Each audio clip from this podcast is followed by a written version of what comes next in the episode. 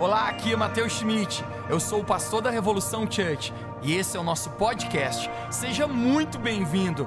Eu espero que essa mensagem encoraje a sua vida e construa fé no seu coração. Aproveite a mensagem. Hoje eu vou falar um assunto que eu creio que vai abençoar seu coração. Na verdade, eu havia preparado esse assunto já há bastante tempo. Mas acho que esse final de semana todo mundo foi surpreendido pela morte de uma cantora sertaneja, né? O nome dela era chamado Marília Mendonça. Eu, supostamente falando para ti, eu não sou fã de música sertaneja e eu não comungo da, do que as letras dela proferiam. Mas ainda assim, eu sempre descubro, gente, que quando uma vida é terminada, né, de forma interrupta dessa maneira, 26 anos de idade, né, um acidente de avião. Sabe, eu descubro, gente, que a morte é algo que nunca ninguém está esperando. Mas eu quero nessa noite, gente, falar tudo a respeito de vida e morte. Quero, à luz da palavra de Deus, trazer para a gente hoje um estudo. Isso é uma mensagem diferente, você vai me ver pregar diferente do que eu estou acostumado a pregar para você. É quase um aulão, mas eu acredito que Deus vai liberar uma verdade espiritual sobre a nossa vida. Quem pode dizer amém aqui? Então isso vai ser muito importante. Então é, é muito é importante que você esteja conectado, que você esteja ligado, né, com que a gente vai construir junto. E depois você vai ser abençoado naquilo que Deus vai fazer. Mas eu quero começar lendo um texto. Então vamos abrir a Bíblia. Alguém aqui ama a Bíblia, a palavra de Deus? Eu amo a minha Bíblia. João capítulo 11, verso 25. Nós vamos adentrar na nossa palavra. Hoje nós vamos ler bastante a Bíblia, mais ainda que o comum. Então, conecte-se comigo. João capítulo 20, 11, 25 diz assim: Disse-lhe Jesus: Eu sou a ressurreição e a vida. Aquele que crê em mim, ainda que morra, viverá. Você pode dizer comigo: aquele que crê em mim, ainda que morra, viverá. E quem vive e crê em mim, Jesus disse, não morrerá eternamente. E ele pergunta: Você crê nisso? Olhe para alguém perto de você e pergunte: Você crê nisso? Diga: Você crê nisso? Tema da minha mensagem hoje é só para quem é old school e lembra de, uma, de um filme, eu era criança, chamado Ghost, do outro lado da vida. O filme é uma, eterna viagem, então não veja, porque não vai te ensinar nada. Mas o tema da minha mensagem é do outro lado da vida, do outro lado da vida. Você oraria comigo mais uma vez? Feche seus olhos. Vamos nos concentrar, vamos aquietar o nosso coração. Pai, nós queremos te agradecer porque tu estás aqui, Jesus. E eu peço que os próximos minutos que nós vamos estar aqui, o Senhor possa liberar uma verdade sobre o nosso coração. Obrigado, Deus, porque tu és fiel. Obrigado porque sentimos o teu agir aqui. Tua presença está aqui. Eu oro que a tua palavra nessa noite possa construir em nosso coração verdades que nós vamos levar para a nossa vida e vamos proferir sobre outras pessoas. Te agradecemos por essa noite incrível, em nome de Jesus. Onde você está, diga amém, bem alto. Amém. Vamos lá. Falar sobre morte, gente, é algo na verdade que ninguém gosta. Sim ou não? Ninguém. Né? E tempos atrás, eu não sei se eu até contei isso aqui na igreja, mas eu estava no carro com mais três pessoas. E a gente estava passando na frente de um cemitério e um se abaixou no carro. E quando ele se abaixou, eu falei: Você está doido? O que você está fazendo? Ele falou: Não, Mateus, toda vez que eu passo num cemitério eu me abaixo. Eu falei: Por quê? Dele, quem não é visto não é lembrado. Eu falei: Interessante, sua tese, né? Outros dias atrás a gente estava numa, numa roda de amigos, né? E um levantou a mão, apontou o dedo para o céu e disse: Obrigado, Deus. O outro falou: Abaixa a mão, abaixa a mão, abaixa a mão. Deus falou: Mas por quê? Não aponta o dedo para cima, o cara falou. Eu falei, por quê? Ele falou, porque se apontar o dedo para cima, ele chama antes. Gente, tem pessoas que têm N teorias, N pés atrás, e esse é um tema que desperta muita curiosidade, mas ao mesmo tempo desperta desconforto em alguns. Porém, gente, hoje eu vou construir algumas verdades à luz da Bíblia. Alguém aqui crê na Bíblia que é a palavra de Deus? Gente, a Bíblia é a palavra de Deus deixada à humanidade. Tudo que está nessa palavra é vida, é verdade. E à luz dessa palavra, eu vou construir algumas coisas hoje que vai ser libertador na sua vida. Eu tenho descoberto que muitas pessoas têm vivido presas ao medo da morte. Talvez você esteja aqui e diga, Mateus, sou eu. Só de falar me dá um arrepio.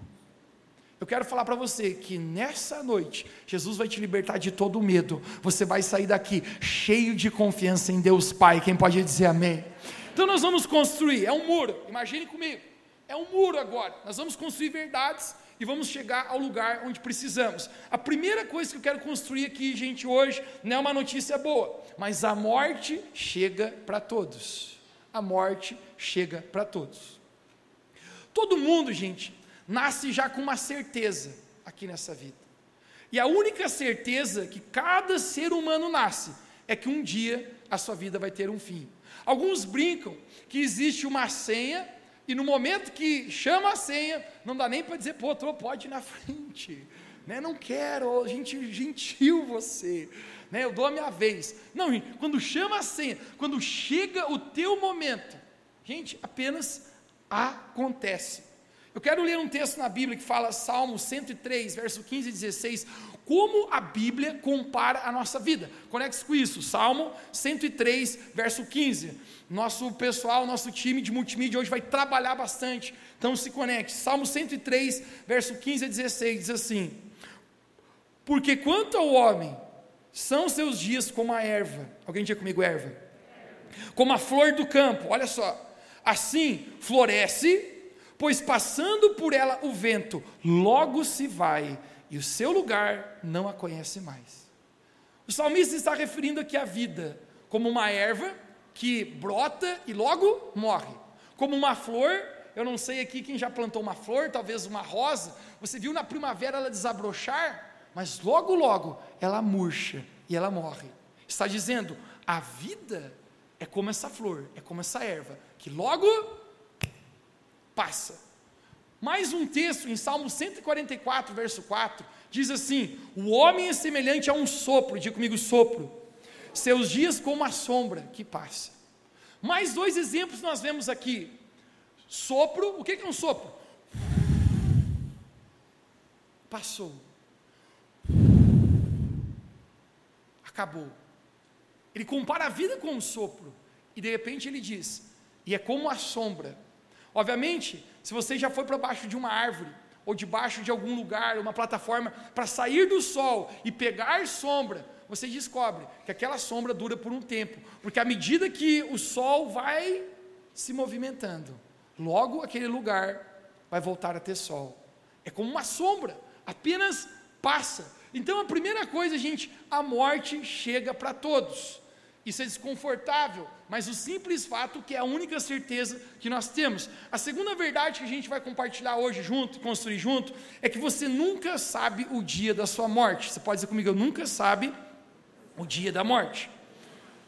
Eu quero ler mais um texto contigo em Tiago capítulo 4, verso 13 e 15. Mais um tijolo sendo construído aqui. Tiago 4, 13 a 15 diz assim: Ouça agora vocês dizerem: Hoje ou amanhã iremos para essa, essa cidade ou para aquele lugar e passaremos um ano ali, faremos negócio e ganharemos dinheiro.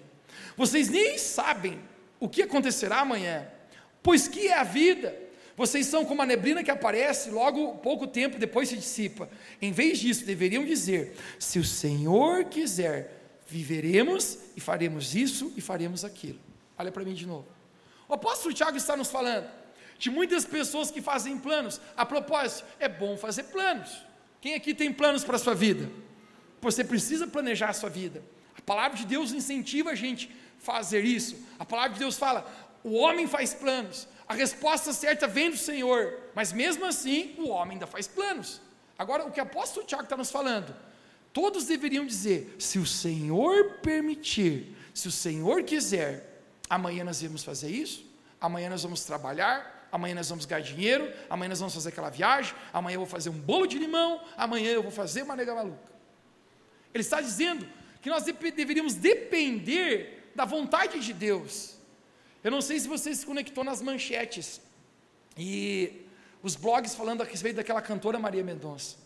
Mas é muito triste. Porque antes de ela embarcar no avião, quem viu aquele story, aquela, aquela imagem dela com uma mala na mão e com um violão, entrando no avião? Gente, sem saber ela havia postado um, um, um vídeo no formato Reels no Instagram e falando: esse final de semana nós vamos estar no, numa cidade no interior de Minas Gerais, no doce de leite, pão de queijo e o que os mineiros fazem. E, gente, a vida se encerra sem saber, sem nem mesmo ter uma imaginação que seria as últimas horas de vida. Então, gente, ninguém pode saber o dia da sua partida. Apenas Deus, em sua infinita onisciência, sabe sobre isso. Agora, a terceira verdade que a gente vai construir hoje é o que é a morte. Talvez esteja perguntando, Mateus, nós convivemos com isso. A propósito, nós acabamos de sair de uma pandemia, gente, onde foram ceifadas apenas no Brasil mais de 600 mil pessoas. Uau! Talvez você está aqui hoje, você perdeu uma pessoa próxima de você. Quero estender meus sentimentos. Nós aqui na nossa igreja, nós perdemos uma pessoa, uma voluntária amada. A morte apenas acontece sem esperar. Cinco dias antes ela havia mandado uma mensagem no meu WhatsApp dizendo: Mateus, ore por mim. E depois de cinco dias, gente, apenas não está mais. A vida é um sopro.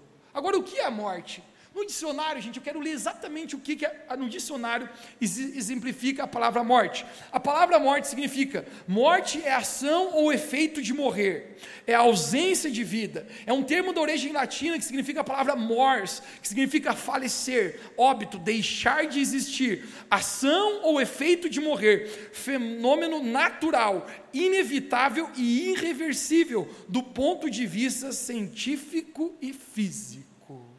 Isto é morte. Mas nesse momento, nós precisamos nos conectar com a, com a pergunta-chave da nossa mensagem hoje, e talvez é a parte que você está indagando, tá, Mateus? Mas é isso que a gente quer saber. Para onde nós vamos quando a gente morre? Não é uma, uma grande dúvida, não é uma grande questão. Nenhum um cientista até hoje conseguiu descrever o que acontece após a morte.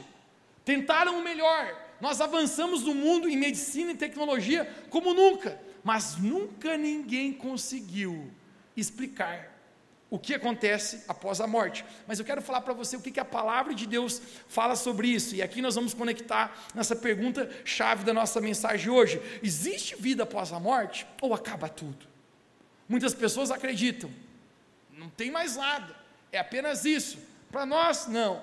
Mas para que a gente possa compreender isso, nós precisamos entender algo chamado corpo, alma e espírito. Você pode repetir comigo? Diga corpo, alma e espírito. Então conecte isso aqui. O ser humano, ou seja, nós, nós somos seres tricotômios. O que é um ser tricotômio? Ele é abastecido por corpo, alma e espírito. Vamos ler juntos Gênesis capítulo 2, verso 7. O início da criação, quando Deus criou o homem.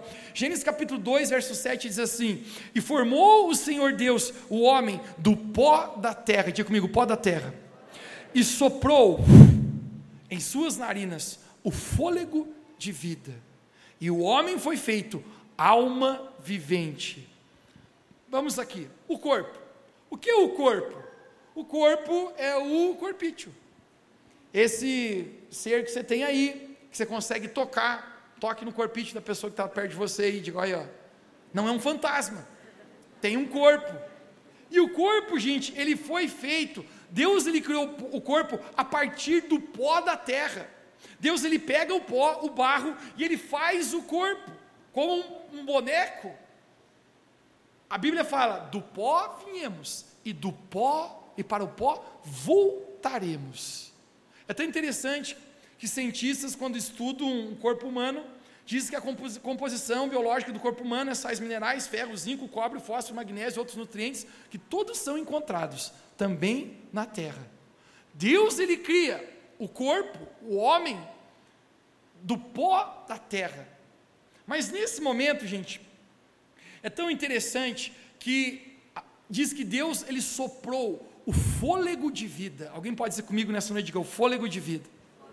Então, o fôlego de vida, gente, a palavra hebraica para fôlego de vida é ruach, que significa sopro. Quando Deus cria o homem do pó da terra, Deus ele sopra em nós o seu espírito, o seu fôlego. E agora nós temos não apenas um corpo, mas um espírito. E nesse momento, acabamos de ler Gênesis 2:7. O homem foi feito alma vivente. Alma vivente. O que é alma? Nossos sentimentos, nossas emoções, nossos raciocínios, nossas memórias, está conectado com o nosso cérebro. Corpo, alma e espírito. Agora, é importante nós construirmos mais algo aqui nessa noite, que tem a ver com compreender a eternidade. Eclesiastes fala, através de Salomão, que Deus criou o homem e colocou a eternidade. Alguém diga comigo essa palavra hoje, eternidade, dentro do coração do homem. Então, a eternidade está dentro de nós. O desejo por viver, o desejo por continuar, Deus ele colocou dentro do coração do homem. Agora, o corpo, ele não é eterno. Quem já descobriu, gente, que o corpício vai envelhecendo. O corpício vai se acabando, né? As donas, as mulheres, ponteiro começa lá em cima e começa a baixar, né? E daqui a pouco ponteiro é tudo seis e meio, puxando para baixo, é ou não é? Os homens vai perdendo os cabelos, né? O telhado vai faltando telha, a barriga vai crescendo, é ou não é? O corpício, gente, vai, vai se acabando. Ele, ele vai envelhecendo.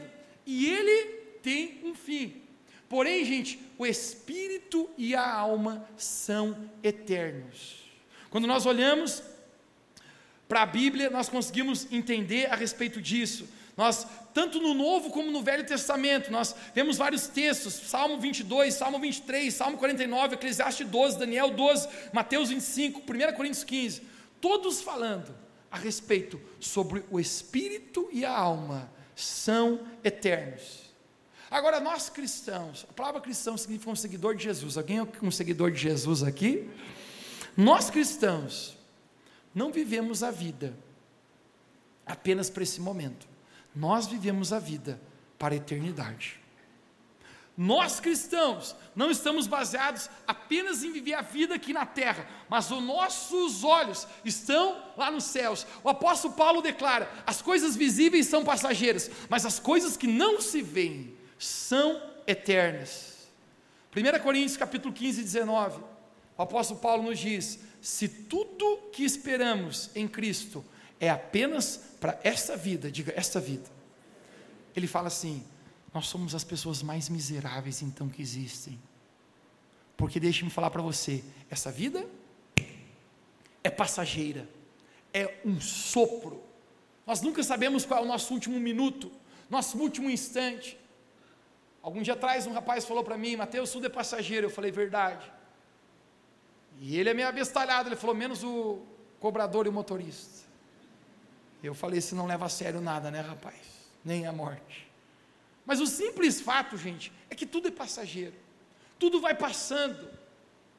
Mas o corpo passa, mas o espírito e a alma são eternas. Agora, se a gente vive apenas para essa vida, o apóstolo Paulo está dizendo: nós somos as pessoas mais miseráveis. Gente, deixe-me falar algo para você. Não existe nada pior do que uma pessoa que vive apenas para essa vida, com os olhos focados apenas aqui embaixo, sem conhecer os propósitos que Deus tem eternos.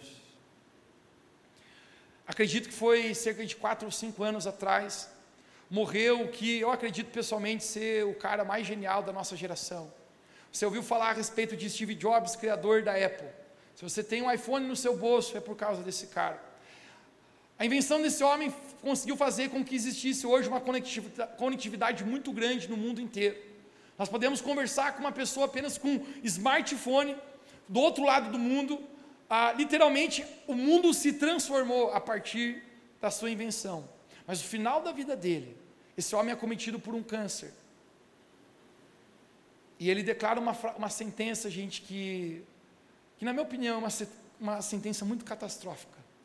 Ele diz: Eu tenho todo o dinheiro e todo o recurso do mundo, mas ainda assim, nada disso agora me serve. Nada pode estender meu ponto de vida. Esse homem, infelizmente, a gente não sabe os últimos minutos de vida de uma pessoa, porque eu sempre creio que Deus trabalha nos bastidores. Mas ele se dizia ateu, ele dizia: apenas tudo na minha vida agora vai acabar. As pessoas vivem sem esperança. As pessoas vivem pensando, e agora? Terminou? Acabou? Mas isso é tão importante nós entendermos, porque nesse momento entra uma conexão muito forte aqui. A minha vida aqui na terra vai determinar a minha eternidade. Você pode repetir comigo? Diga: minha vida aqui na terra vai determinar a eternidade. E para nós entendermos isso, nós precisamos mais uma vez voltar ao livro de Gênesis. Quem está conectado comigo hoje aqui? Gente, é profundo. Hoje é incrível, nós estamos voando alto aqui. No livro de Gênesis, novamente você lembra, Deus cria o homem, Deus cria Adão, Deus cria Eva, e o homem é um ser perfeito. O homem foi criado para ser eterno. O homem tem um relacionamento com Deus. O homem tem uma natureza divina. Ele é santo, assim como Deus é. A palavra de Deus fala: façamos o homem a vossa imagem e semelhança. Então nós fomos criados para ser parecido com o nosso Criador. Nós somos a cara do nosso Pai. Olhe para alguém perto de você e diga: Nós somos a cara do nosso Pai. Nós somos criados uma natureza divina. Porém, você lembra a história? Deus ele deu livre-arbítrio para o homem e para a mulher. Ele falou: Vocês podem comer de todos os frutos. Eles vivem num paraíso, não existe morte. Perceba, tudo é maravilhoso. E Deus fala: Vocês podem comer de tudo que vocês quiserem porém da árvore do conhecimento do bem e do mal não comerás. Alguém pode dizer comigo nessa noite, diga, não comerás. Esse texto exatamente está em Gênesis capítulo 2, 17, onde Deus fala, tudo te é lícito, mas da árvore do conhecimento do bem e do mal não comerás, porque no dia que comeres, Deus falou, está aqui no telão? Certamente, certamente, é isso que Deus fala. O dia que você comer, você certamente morrerá. Dois versos à frente, Satanás, que é o maior adversário do homem, Satanás, que odeia a Deus, porque ele se rebelou nos céus contra Deus, e Deus o expulsou dos céus. Ele não tem poder contra Deus, então adivinha quem é o alvo dele? Os filhos e, os, e as filhas de Deus, nós, as suas criaturas. Satanás aparece para Eva em forma de serpente, não me pergunte como acontece, mas ela conversa com Eva e diz: Por que, que você não come dessa árvore aí? Eva fala: Você é louca? Isso não é boa ideia. Deus falou para não comer. Deus falou que o dia que eu comer, certamente morrer. Mas olha o que, que o diabo fala para Eva: Certamente não morrerás. Não morrerás. Eva decide desobedecer a Deus, comer daquela, daquele fruto, dá para Adão, que come também o fruto, e nesse momento, gente, acontece uma coisa: entra a morte. Aonde entra a morte na humanidade? Nesse momento. Eu quero falar para você de duas mortes que acontecem aqui. A primeira morte que acontece quando Adão e Eva comem desse fruto é a morte espiritual. Diga comigo, morte espiritual. Lembra que eu falei para você que o homem e a mulher, eles são seres divinos. Eles são seres que têm é, relacionamento com Deus, foram criados na imagem e semelhança de Deus, mas no momento que eles morrem, a morte espiritual passa na vida deles. O homem já não é mais santo, mas ele se torna pecaminoso. Deus é um Deus santo, Deus não pode estar onde está pecado. Então existe agora um muro, uma brecha, um abismo, um grande, um grande buraco. O homem e a mulher não podem mais ter acesso a Deus, porque eles estão mortos. A morte espiritual passa a reinar na vida deles. É profundo agora, vem comigo. Quando Jesus vem à terra, está junto aqui? Diga amém, você está junto. Em João capítulo 3, Jesus encontra um homem, ele era um fariseu, mestre da lei chamado Nicodemos. Quando Jesus olha para esse homem chamado Nicodemos, Jesus ele fala uma coisa para ele: Nicodemos, necessário é nascer de novo. Quem não nascer de novo não pode nem ver e nem entrar no reino de Deus. Pronto. Nicodemos dá um bug na cabeça dele. Ele fala: Jesus, tu és doido. Como que eu posso voltar ao ventre da minha mãe e nascer de novo? Não existe. E Jesus fala: Nicodemos, Nicodemos, tu és um mestre em Israel e você não compreende essas palavras. Jesus falou: necessário é nascer de novo. Você pode dizer comigo: necessário é Diga bem alto: nascer de novo. Por que, que Jesus fala para Nicodemos que é necessário nascer de novo? Porque a palavra de Deus fala que se só por um homem o pecado entrou na humanidade, quem foi esse homem? Adão.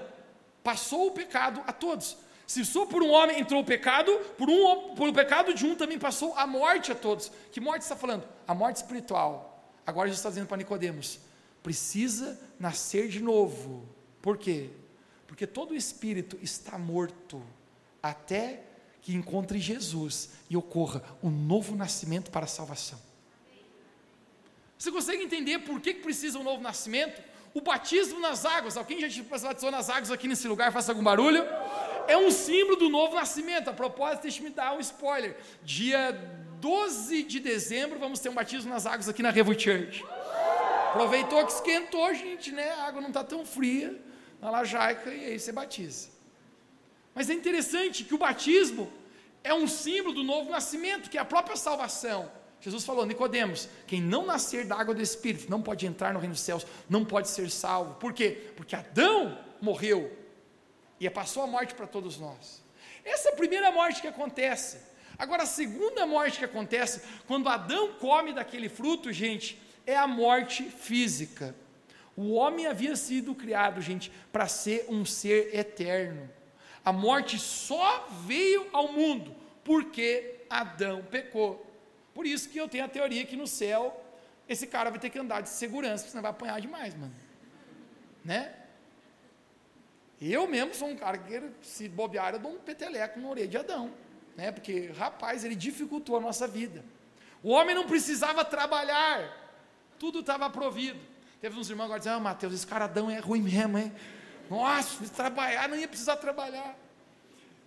Gente, o simples fato é que é, agora entre a morte física e essa morte, o qual eu e você estamos falando hoje aqui nesse lugar. 1 Coríntios capítulo 15, 21. Conecte-se com tudo que eu falei para você agora.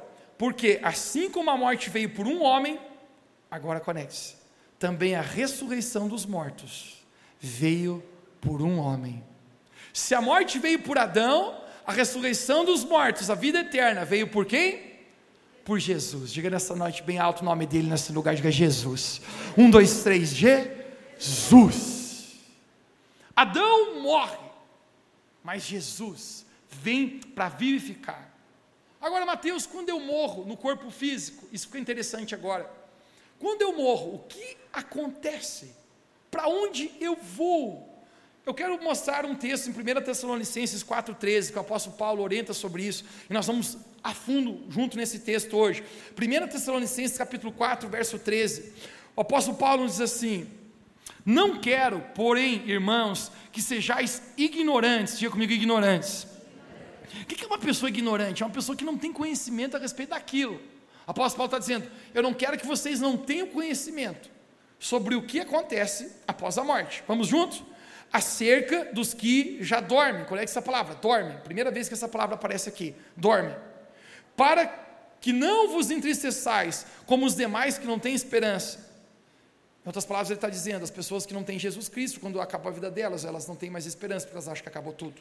Então elas ficam muito tristes. Tem pessoas que não conseguem superar a dor. Próximo verso. Porque se cremos que Jesus morreu e ressuscitou, assim também os que em Jesus dormem, novamente a palavra dorme, Deus os tornará a trazer com ele. Dizemos, pois, isso pelas palavras do Senhor, que nós, os que ficaremos vivos para a vinda do Senhor, não precederemos os que dormem. Mais uma vez a palavra dorme.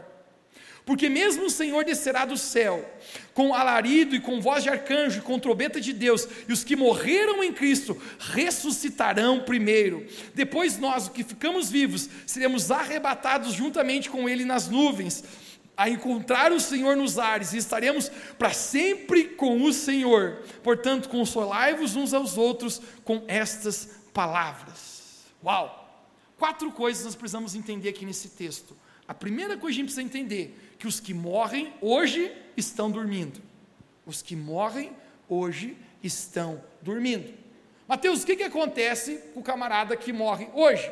Ele vai para um lugar e a palavra de Deus fala que ele dorme. Ele está dormindo. Tem alguns até que acho que morreram, porque estão dormindo, né? O camarada gosta de dormir, isso aí. Hoje, quando eu, de manhã a gente terminou a sessão, e uma irmã da igreja falou: Ô Mateus, eu estou aliviado. Eu falei: Foi, foi bom para ti? Ela foi. Mas principalmente saber que depois que eu morrer eu vou dormir um pouco. Eu gosto de dormir, ela falou. Eu falei: Mas não é isso o sentido, gente, né? Às vezes não entra na cabeça, né? Brincadeira, gente. Mas dorme. Você lembra João capítulo 11, 11? Um homem chamado Lázaro era amigo de Jesus. Ele estava doente. Manda um WhatsApp para Jesus e diz: Jesus, Lázaro está doente. Ele vai morrer. E de repente, Jesus ele exclama uma coisa: Lázaro dorme. Jesus estava falando a respeito da morte de Lázaro. Um verso à frente, Jesus fala literalmente: Lázaro morreu. Mas quando Jesus vai lá e ressuscita Lázaro, Lázaro não vem contando mais nada. Ele ressuscitado, mas ele não vem dizer, ó, oh, gente fiz isso, fiz aquilo. Não, ele estava dormindo. Então, gente, as pessoas, quando morrem, elas estão num determinado momento, num lugar de um sono profundo. Atos capítulo 2, após Pedro pregar sobre o Pentecostes, ele fala: porque rei Davi foi sepultado, e ele aguarda dormindo o momento da vinda do Filho de Deus. A segunda coisa, gente, que a gente consegue ver dentro desse contexto, onde nós acabamos de, de entender, é que Jesus vai voltar em grande glória. Você pode dizer comigo: Jesus vai voltar em grande glória. E esse momento que você damos um sorriso. Jesus vai voltar, gente. Existe esperança. Nós acabamos de ler que Jesus voltará com seus anjos ao soar da trombeta. E quando Jesus voltar, Gente, a palavra de Deus fala que todo olho verá. Todo olho verá. Nesse dia, todo joelho se dobrará, toda língua confessará que Jesus Cristo é o Senhor. Jesus voltará. Mas depois que a gente entende essa outra verdade, nós entendemos mais uma coisa aqui: é que acontecerá a ressurreição dos mortos. Diga comigo, ressurreição dos mortos. Nós acabamos de ler em Tessalonicenses capítulo 4, verso 3. Os que morreram em Cristo, ou seja, que morreu com a sua vida em Jesus, ressuscitará primeiro. O apóstolo Paulo está dizendo aqui. Então, a gente tem que conectar nesse texto algo importante aqui, que aqueles que morreram, quando Jesus voltar, nesse dia, gente, que nós esperamos, e eu, se eu for enfático para você, gente, eu acredito que o dia da volta de Jesus está mais próximo do que nunca. Quando a pandemia aconteceu, eu preguei para você um texto de Mateus capítulo 24, conhecido como o texto dos evangelhos de Apocalipse, onde Jesus ele fala sinais quando estaria vinda perto a sua vinda. Gente, você fica apavorado, porque quase todos os sinais já aconteceram. Que Jesus preveu a sua vinda. Agora Jesus voltará. Paulo fala: aqueles que estiverem vivos vão subir nos ares para se encontrar com Jesus. Eu espero que eu esteja vivo para subir no Rebolation, me encontrar com Jesus. É o dia mais esperado da nossa vida, onde a palavra de Deus fala que não existirá mais choro, que toda lágrima ele enxugará, e nesse dia nós vamos nos encontrar com o Senhor, com o nosso Criador, com Deus Pai. Mas a volta de Jesus vai acontecer, e acontecerá a ressurreição dos mortos. Eu quero dar um texto para você de Daniel. Daniel também no Velho Testamento é conhecido como o Apocalipse do Velho Testamento. Daniel capítulo 12, 2. Vamos juntos, Daniel 12, 2. Diz assim: E muitos dos que dormem no pó da terra ressuscitarão. Agora, olha isso aqui, gente. Uns para a vida eterna e outros para a vergonha e desprezo eterno. Ai. Agora tem um contexto acontecendo, que é a quarta coisa que a gente consegue ver aqui o julgamento final. Esse é o momento, igreja, que eu quero botar temor no teu coração. Mateus vai tentar tocar o terror em nós mais ou menos. Mas um dia, gente, todos nós estaremos perante o tribunal do Senhor. Hebreus capítulo 9, 27. Eu quero mostrar para você esse verso, que diz assim: A mesma forma como ao homem está destinado morrer uma só vez, e depois disso enfrentar o juízo. Mais um texto eu quero dar para você, Apocalipse capítulo 20, 13 e 14. Esse aqui enfeia um pouco a coisa. Apocalipse capítulo 20, 13 diz assim: O mar entregou os mortos e o que neles havia, e a morte e o Hades entregaram os mortos que nele havia também. A cada um foi julgado de acordo com o que havia feito. Você pode repetir comigo? Cada um foi julgado de acordo com o que havia feito. Verso 14: Então a morte e o Hades foram lançadas no lago de fogo. O lago de fogo é a segunda morte. Gente, aqui entra uma pergunta para a gente: aonde nós vamos passar a nossa eternidade? A nossa eternidade. A segunda morte que nós acabamos de ler aqui, gente, se chama inferno. Ai, Mateus, não fale essa palavra. Mas ela é real. A Bíblia chama de céu, você está para sempre com Deus. E a Bíblia chama de inferno, você está para sempre afastado de Deus. Mateus, o que é eternidade? Um sábio pensador descreveu a eternidade como se fosse numa grande praia e você contasse todos os grãos de areia daquele lugar e do oceano como se fosse um ano. É muito tempo, não existe mais fim. A nossa eternidade é determinada. Segundo isso, o que a palavra de Deus nos fala, que cada um será julgado. Agora eu quero falar para vocês, gente, a morte do corpo, ela não é trágica. É ruim, é difícil. Mas a morte trágica, gente, é a morte da alma. Porque a palavra de Deus nos fala que aqueles que não morrerem em Cristo Jesus, aqueles que não receberam a Cristo, onde está o, o meio, o âmbito do Evangelho. Você conhece o versículo? João capítulo 3,16. Porque Deus amou o mundo de tal maneira que enviou o seu Filho Jesus para que todo aquele que nele não pereça. Mateus, o que é esse pereça? Não é que vá mal nos negócios, que vá mal na família, que não consiga casar e morra solteiro. Não é esse o pereça. O pereça que está falando aqui é o inferno.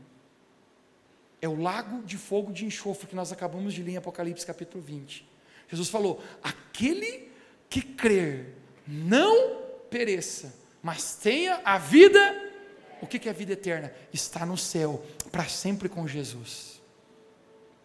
Querido, nesse momento, acontece um ponto na nossa mensagem aqui que nós chegamos onde queríamos chegar.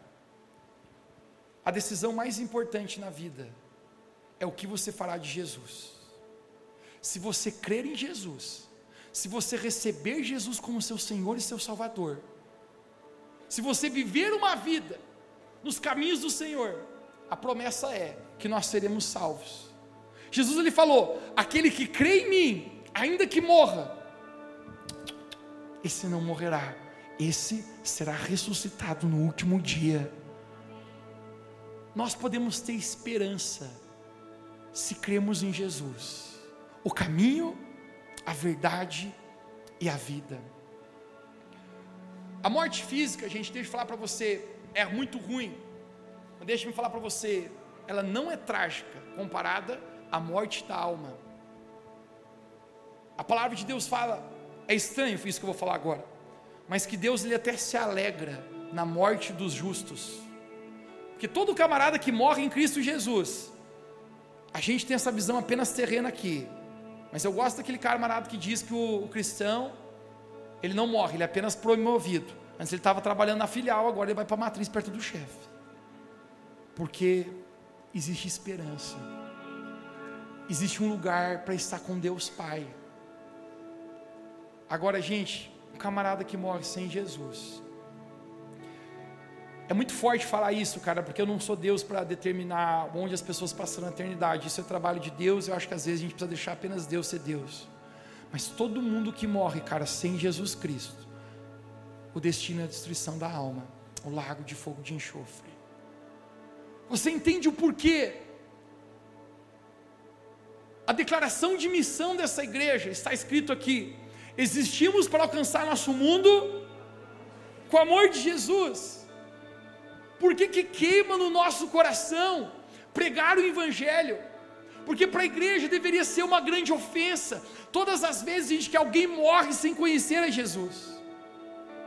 Eu, como pastor, gente, eu, eu passei a, a ir muitos enterros, as pessoas ligam para mim, Mateus morreu o meu tio, pode ir. Gente, eu nunca nego para ele. Mateus morreu o meu cachorro, você está fazendo até o inteiro de um cachorro. Estou brincando, não é tanto assim. Mas deixa eu falar uma coisa para você. Quando morre um cristão, um filho de Deus, eu descobri que existe uma, até uma diferença no enterro, cara. Sabe por quê? Existe esperança. Existe uma tristeza, porque dá saudade, sim ou não? Se você já perdeu alguém, você sabe o que eu estou falando. Mas sabe qual é a real, cara? Você diz, eu sei que no último dia Jesus nos ressuscitará e estaremos na presença do Pai. Agora, cara, quando não existe o relacionamento com Deus, quando não existe a presença de Jesus, cara, é desesperador. É desesperador. Valorize a vida. Esse final de semana, cara, acho que o Brasil inteiro repostou stories e reflexões em dizendo o que é a vida. A maioria dizia: a vida é um sopro. Valorize seus pais. Sim, gente, é verdade. A vida é um trem bala, tá? É como diz a música. Sorria, abraça seus pais enquanto está aqui. Mulher, segura teu filho no colo. Aproveita o tempo. Mas eu quero falar para você, gente, que isso ainda é importante. Dizer eu te amo para quem precisa dizer, perdoar quem precisa perdoar. Isso é importante. Mas tudo isso é apenas para essa vida. A minha pergunta é: e a minha eternidade o que será? Aonde eu vou passar? Aonde eu vou passar a minha eternidade? É o último texto que eu vou ler para você. Mas esse aqui texto, Mateus capítulo 10, são palavras do próprio Jesus. E essas palavras aqui, gente, são, são incríveis. Mateus capítulo 10, 28, Jesus diz assim: Não temais os que podem matar o corpo. Por quê? Porque o corpo, gente, ele vai passar, não tem o que fazer. Mas não temais aqueles que podem matar, na verdade, a alma. Temei antes aquele que pode fazer padecer no inferno a alma e o corpo no verso 32. Portanto, qualquer que me confessar diante dos homens, eu confessarei diante do meu Pai que está nos céus. Mas qualquer um que me negar diante dos homens, eu também negarei diante de Deus Pai que está nos céus. Uau! Olha o que Jesus está falando. Cara, você não deveria apenas estar temendo o que está acontecendo com o teu corpo. Você deveria estar preocupado com a tua eternidade. Você não deveria estar preocupado apenas se a tua empresa está indo bem, se os seus negócios estão indo bem, se você está fazendo o que gostaria, se você conseguiu comprar a casa que tanto queria, óbvio que bom, se preocupe com essas coisas. Mas na verdade, a maior preocupação que deveria ter é com a sua eternidade. E Jesus ele fala algo poderoso: aquele que confessar o meu nome diante dos homens, um dia eu confessarei diante de Deus Pai. Revo Church, quem aqui já confessou Jesus como seu Senhor e Salvador diante dos homens? Levante sua mão bem alta. Eu confessei. Publicamente. Por isso que a palavra de Deus fala que com o coração se crê, mas com a boca se confessa para a salvação. Mas Jesus ele também fala uma coisa drástica, ele fala: quem me negar diante dos homens, um dia eu também negarei diante de Deus Pai. Esse negar, gente, eu acredito que não é apenas você falar palavras, porque se você for perguntar para uma pessoa, você confessa Jesus? É claro que você confessa, mas isso tem a ver com uma vida que diz: Deus, a minha vida confessa o teu nome. Nós somos salvos pela graça, mediante a fé no nome de Jesus.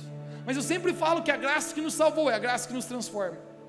Então, quando a graça me transforma e eu ando nessa graça, eu posso ter certeza da minha salvação em Cristo Jesus. Hoje eu quero declarar sobre você, irmãos, nós não precisamos temer a morte, porque Davi tem uma grande revelação, eu quero declarar para você, Salmo 23. Ainda que eu andasse pelo vale da sombra da morte, eu não temerei mal algum, porque tu, Senhor, estás comigo. Essa é a nossa convicção. Obrigado, cara. Eu não preciso andar temendo. Eu apenas posso saber que se Jesus não voltar antes de eu partir, um dia eu estarei com Jesus. Ele me ressuscitará, porque Jesus falou: aquele que crê em mim, ainda que morra, viverá. Eu encerro a nossa mensagem fazendo isso aqui com ela. Olhe para mim, mudando o foco dela Revo Church existe uma grande urgência de pregarmos o Evangelho. Porque toda pessoa que morre sem Jesus, você conseguiu entender a seriedade disso? Você conseguiu entender? Mateus, por que, que você largou toda a sua vida para servir a Deus? Porque eu entendi, entendi a seriedade, cara, do que é uma pessoa morrer sem Jesus. Quando eu entendi a seriedade, cara, eu entendi o chamado que Deus tinha para minha vida. Eu disse, cara, não que não seja importante essa vida, mas tem uma eternidade que é mais importante. Eu preciso viver com um propósito real, Deus. Eu preciso viver para esvaziar o inferno e encher o céu. Deixe-me falar, Revo Church. O propósito que nós existimos para alcançar o nosso mundo com o amor de Jesus é fazer com que as pessoas sejam salvas. Existe uma responsabilidade na nossa mão. Sabe o que é a responsabilidade de salvar a nossa cidade de Lages? Abra sua mão onde você está, diga: está nas minhas mãos. Está nas minhas mãos. Nós conhecemos a verdade. Nós temos o Evangelho. Nós podemos proclamar o amor de Jesus. Nunca ouviu frase mais bela nos meus ouvidos que uma vez, um dia, um amigo meu falou para mim: Mateus, eu quero te agradecer. Eu falei, por quê, cara? Ele falou, mano, hoje eu leio a minha Bíblia e eu sou salvo e eu tenho entendimento do que é ser salvo. Se você não compartilha comigo, cara, talvez eu ia para o inferno. Obrigado, cara, que você abriu a boca, se insistiu comigo e tu sabe que eu não queria. Eu achava careta esse negócio de igreja. Mas hoje eu sou salvo em Cristo Jesus. Obrigado, Mateus. Cara, nós temos dentro de nós a salvação. A primeira pessoa dessa igreja, você conhece a história do projeto social que nós tínhamos, foi uma mulher chamada Silvia. Eu encontrei ela num, numa casa muito pobre, de dois metros quadrados, com três crianças de colo. E quando eu vi a situação dela, era desesperadora. Nós começamos a ajudar, mudamos a história natural dela, mas mais que a história natural, Jesus entrou na vida dela mas depois de sete anos, ela foi acometida por um aneurisma cerebral. E essa mulher veio a falecer. Era caótico. Eu fiz o enterro dessa mulher, duas criancinhas de três e quatro anos, uma segurando no meu, na perna chorando, outra segurando na outra perna chorando. Seus pais, seu pai já havia falecido, agora sua mãe também. As crianças falaram para mim: Mateus, quem vai cuidar de nós? Quando eu saí daquele enterro, cara, eu fiz uma pergunta para Deus. A pergunta que eu falei para Deus: Deus, por que o Senhor permitiu a morte dessa mulher? Duas crianças não é injusto? Parece ser injusto. Essa mulher cantora que morreu esse final de semana, disse que deixou uma criancinha de dois anos. É difícil. Nós não entendemos por que isso acontece. Mas quando eu questionei a Deus aquele dia, Deus falou comigo, Mateus, tem coisas que nessa vida você jamais entenderá. Deixe eu ser Deus. Mas Mateus, quanto a você, dedique-se a esvaziar o inferno e encher os céus, porque essa mulher foi salva. Querido, aquilo consolou meu coração, porque por mais que eu estava triste com a morte daquela mulher, eu sabia, a alma não será destruída, a alma e o espírito são eternos estarão com Jesus. Isso é o que realmente importa, irmãos. Eu oro que Deus dê uma grande longevidade para cada um de nós aqui. Quem recebe, diga amém.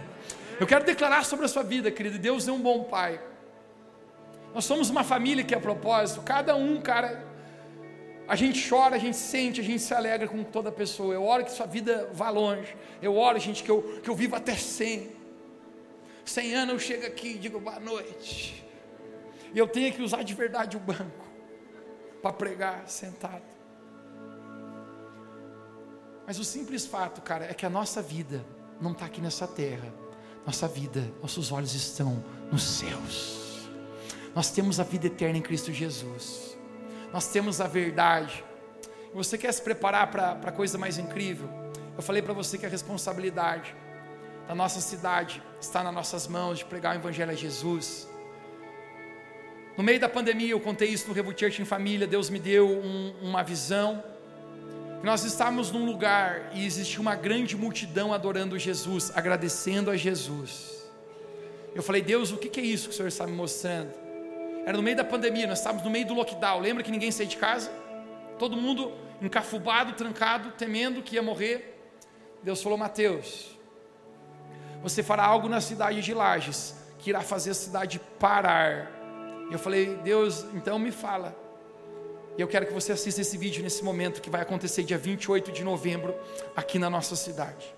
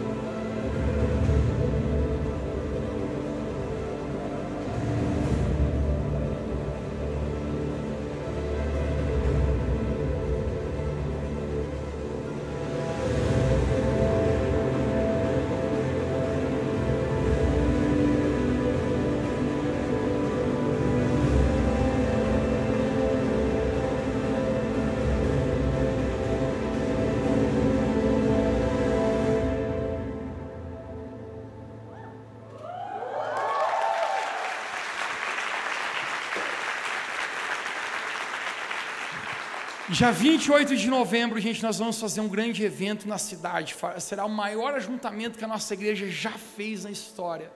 Nós vamos convidar a nossa cidade. Essa semana eu irei ao governador em Florianópolis convidá-lo, porque eu quero que ele esteja aqui nesse dia. Todos nós vamos agradecer a Deus pelo maior dom que nós temos, que é a vida. Será quase como um convite. Você está vivo, vem agradecer a Deus. A gente virá pessoas sem entender sequer o que vão acontecer pessoas que não têm a salvação, pessoas que ainda não têm a vida eterna em Cristo Jesus, mas quando elas chegarem naquele lugar, existirá uma grande multidão nesse maior centro de eventos da nossa cidade, o Centro Serra. Gente, a presença de Jesus estará lá. Nesse dia as pessoas entregarão a vida para Jesus. Nesse dia eu quero profetizar sobre essa cidade que milhares de pessoas irão aceitar Jesus como Senhor e Salvador, serão salvas, não irão mais para o inferno, mas irão para o céu. Vão ser acrescentadas à igreja de Jesus, porque nós somos luz para esse mundo. Eu quero chamar você, Revolução Church, para isso. Porque uma grande multidão, um grande avivamento, uma grande revolução está para acontecer na nossa cidade. Nós vamos proclamar o nome de Jesus, porque existe uma vida eterna, para que todo aquele que nele crê não pereça, mas tenha a vida eterna. Se você recebe essa palavra nessa noite, você pode dizer amém onde você está. Fica de pé onde você está, vamos orar, vamos encerrar orando aqui. Pai, nessa noite nós queremos te agradecer, Espírito Santo, porque podemos sentir o teu agir, podemos agradecer, Jesus, porque tu és bom, tu és maravilhoso. Pai, nós fomos salvos por ti.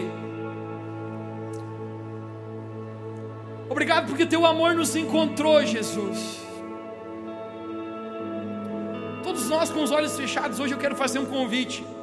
Se você hoje você quer confessar Jesus publicamente, você quer dizer Jesus é o meu Senhor e o meu Salvador, porque eu quero confessá-lo, porque eu quero que um dia Jesus também confesse meu nome diante de Deus Pai. Você quer tomar a sua decisão de entregar a sua vida para Jesus? Quando eu contar até três, levante sua mão bem alto para Ele nesse momento. Um, dois, três, levante sua mão. Você que levantou a sua mão, quero que você repita bem alto comigo. Publicamente nós estamos confessando diante dos homens. Jesus falou: Quem me confessar diante dos homens, um dia eu confessarei diante de Deus Pai. Diga comigo, Senhor Jesus, nessa noite, eu te confesso como meu Senhor e o meu Salvador.